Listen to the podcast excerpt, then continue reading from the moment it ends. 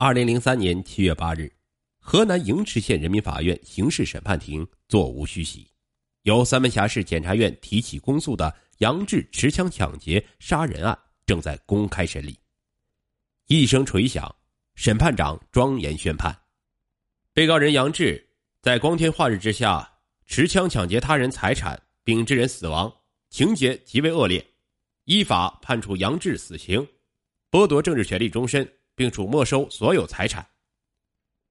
被告席上，人称“隐身结魔”的被告人杨志一脸木然，完全失去了皎洁的神色。二零零三年一月九日是农历的腊月初七，元旦的喜气未过，浓浓的春节气息已经迎面扑来，各家各户开始忙碌，商家更是抓紧商机，紧张的进货销货。下岗女工刘某与同事在营池县城开了一个粮油门市部，上午刚联系好一笔生意，午饭后便急急忙忙的骑车到县城工商银行十字街营业所取了七千余元现金，又匆匆赶往粮油门市部准备进货。他怎么也不会想到，一双邪恶的眼睛正紧紧的盯住他的钱包。当刘某行至十字街时，一名尾随其后的陌生男子突然用枪口对住他。抢夺他装钱的挎包，求生的本能使他丢弃自行车，挣扎着向街边的门市部跑去。穷凶极恶的歹徒连开两枪，刘某倒在血泊之中。歹徒是拽下他的挎包，骑上他的自行车，扬长而去。枪声震惊了整个营池县城，现场附近的商户好长时间才从惊恐中醒来，慌忙打幺幺零报警。警方接到报警。五分钟后赶到了现场，随后检察机关和营池县委、县政府也派人赶到现场，每个人都被现场的惨状所震惊，被犯罪分子的胆大妄为所激怒。光天化日之下，在繁华的街道上公然持枪抢劫，这是对政府、对司法机关的公然挑衅，必须全力以赴缉拿凶手。侦查工作有条不紊的进行着，各警种联合行动。一张大网撒向县城内外，信息汇总结果表明，犯罪分子系流窜作案，掌握枪支使用技术，可能有犯罪前科，且心狠手辣，具有一定的反侦查经验，生活拮据，以侵财为目的，活动范围在三门峡及周边地区。警方进一步加大了侦破力度，一条条线索迅速反映上来，又一一的被否定。转眼间七八天过去了。侦破工作没有取得突破性进展，逐渐陷入僵局。群众对此议论纷纷，隐身结魔的阴影笼罩着春节前的营池古城。本忙着采购年货的人们不敢单独上街购物，到银行取款时总是提心吊胆的，尤其是女人，甚至不敢单独上班取钱。隐身结魔的流窜作案特征，又使人们对结案的恐惧。扩大到三门峡市全市以及周边的几个地区，一时间一些谣言也随之而起。就在案情扑朔迷离之时，一个细节引起了办案干警们的注意：被害人是在从银行刚刚取钱后就被抢劫，不能排除其在取钱过程中就被跟踪的可能性。专案组立即调取县工商银行的监控录像，结果发现，一月九日中午十一时至十三时。一名可疑男子在县工商银行十字街营业所附近徘徊，在被害人取钱过程中，这名可疑男子曾走进被害人做较长时间的窥视。录像表明，该男子三十多岁，身高约一米七五，中等体态，行走时外八字步式，上身穿深色休闲棉衣，下身穿深色裤子，脚穿黑色方头皮鞋，带有深色耳朵套、深色手套、白色口罩。背一个黑底镶有白色线条的尾豹牌双肩旅行包，这些特征与现场目击证人的描述基本一致。所携带的背包和抢劫逃跑时丢弃的背包一模一样，就是他。在场的人员异口同声。调查活动进一步的深入，所有迹象表明，犯罪分子在一马营池等地的银行已多次踩点，可谓蓄谋已久，并有再次作案的可能性。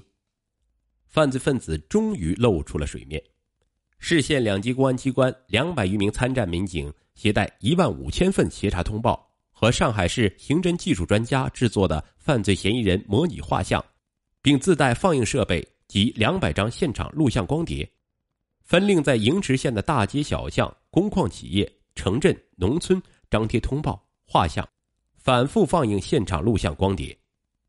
强大的宣传力度取得了显著的效果，五百三十多条线索源源不断的汇总到指挥部，经认真排查后，确定重点人员三十五名。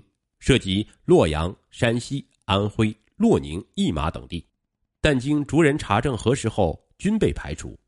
干警们将营池、义马翻了个底儿朝天，也没有发现犯罪嫌疑人的踪迹。时间已到了一月十八日下午十六时许，就在此时，有人反映营池县仁村乡的一座山上发现一名可疑人员，与电视播放的嫌疑人很像，并持有类似的枪支。专案指挥部立即决定。青山，时值周六，但一百八十名民警在短短十分钟内立即全部集合到位。四十分钟后，全部到达指定的山区。严冬腊月，滴水成冰，山顶上更是寒风刺骨。干警们在不能开灯的情况下摸黑战斗了一夜，最终证明该线索并不真实。犯罪嫌疑人就像蒸发了一样，在三门峡消失了，案件再次陷入了僵局。功夫不负有心人，经过大海捞针般艰苦细致的排查，一月十九日，一名知情人向刑警大队长卢卫斌反映，录像资料上的人很像曾在洛阳监狱服刑的李小红。指挥部立即派民警左江涛、郭刚携带录像资料前往洛阳监狱，在监区播放，组织服刑人员观看。经监狱管理人员和曾与李小红住同一监舍的服刑人员辨认，录像上的人的姿态。体型、动作与李小红极为相似，但李小红已经出狱一年。监狱档案显示，李小红男，三十八岁，陕西省铜川人。一九九八年因抢劫罪被三门峡市湖滨区人民法院判处有期徒刑四年。二零零二年二月刑满释放。案情渐渐露出一丝曙光，民警群情振奋。专案指挥部当即把李小红确定为一九抢劫案重要犯罪嫌疑人，派主管刑侦的刘百芳副局长率领十余名精干民警连夜驱车赶往陕西省铜川市。民警们在凛冽寒风中一路颠簸来到铜川，虽倍感倦怠，但为使案件早日取得进展，他们立即与当地警方联系，展开对李小红的内查外调工作。很快，李小红被传唤到当地派出所。经询问了解，结果令人大吃一惊：李小红老实本分，一直在家，从未出过远门，更未被判刑入狱。显然，陕西铜川的李小红与洛阳监狱的李小红不是同一个人。案件又一次陷入困境。到底是谁冒用李小红的姓名？为何冒名？中间必有蹊跷。专案指挥部经过分析后，决定派人再进洛阳监狱，进一步了解李小红的真实身份及家庭社会关系。在洛阳监狱，民警查遍了李入狱、出狱手续及狱中往来信件，一无所获。无奈，民警们翻出1998年到2002年已归档的值班记录、会见记录，一页一页的翻查。突然，一个醒目的名字引起民警的高度警觉：薛冬梅。西安市人，曾经与李小红多次会见。至此，找到薛成为揭开李小红庐山真面目，从而突破案件的关键。专案民警又马不停蹄直奔西安市。此时，噼噼啪啪的鞭炮声响了起来，羊年春节已经姗姗而来。火车的鸣笛声引发了民警对家人的思念。除夕之夜，坐在车上的民警只好打电话向家中老人拜年报平安。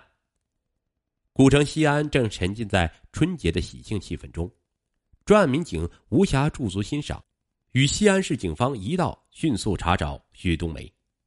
但面对民警的问话，他要么置之不理，要么答非所问。民警只好耐下心来，苦口婆心的讲法律、讲道理。也许是民警的真诚打动了他，也许是怕民警扰了他过新年的兴致，他终于开口。李小红的真实姓名叫杨志，三十八岁，是自己的儿子。从洛阳出狱后回过一次家，而后不知去向。千呼万唤始出来，狡猾的隐身结魔杨志终于浮出了水面。